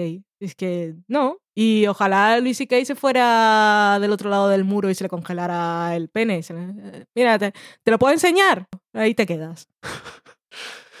¿Qué? ¿Con qué concreto? En fin, pues eso, que no sé. Que no pasa nada con que se caigan mitos y eso de que cuanto más arriba estén tus héroes, cuando se cae te duele más. Al final no importa, lo que nos hacen a nosotros es lo que le hacen a, a la gente de verdad. Sí. Y hay eh, tantas cosas en el mundo, porque te pierdas una, hay tantas voces por descubrir, que da lo mismo. Si tienes tiempo para ver otras cosas. En fin, que. Que Better Things moló un montón la segunda temporada de Pamela Adlon, madre mía. qué bien está. Pues te lo digo porque tienes que montar tú. Se me ha quedado un poco largo el programa. Se ha quedado. Es un programa un poco tal que así, que no tenemos cocina ni sobremesa. Os queremos muchísimo y eh, intentaremos hacer el de lo mejor del año un poco más corto y leeremos las cosas. Sobre todo la gente que está contenta porque estamos viendo Shameless, que eso siempre está bien. Y luego hablaba de Shameless y solo por decir, y esto no sirve porque no es final de temporada ni nada, pero es MILF, está genial. Sí. Cada episodio mucho mejor. Eh, estábamos hablando antes de series que habían abordado el tema del acoso en cualquiera de sus formas esta temporada. Se me olvidó mencionar Smilf, que si tengo que decir cuál es el que me ha destrozado más el corazón, ha sido Smilf, de todos los que he visto. Pero los que vengan del futuro, espero que se haya hecho alguna película a los spotlight de lo que ha pasado con el efecto Weinstein y que dentro de unos años eh, se hayan establecido una política sexual en todos los entornos de la sociedad, no solo laborales, en los que este tipo de cosas no ocurran y la sociedad haya mejorado.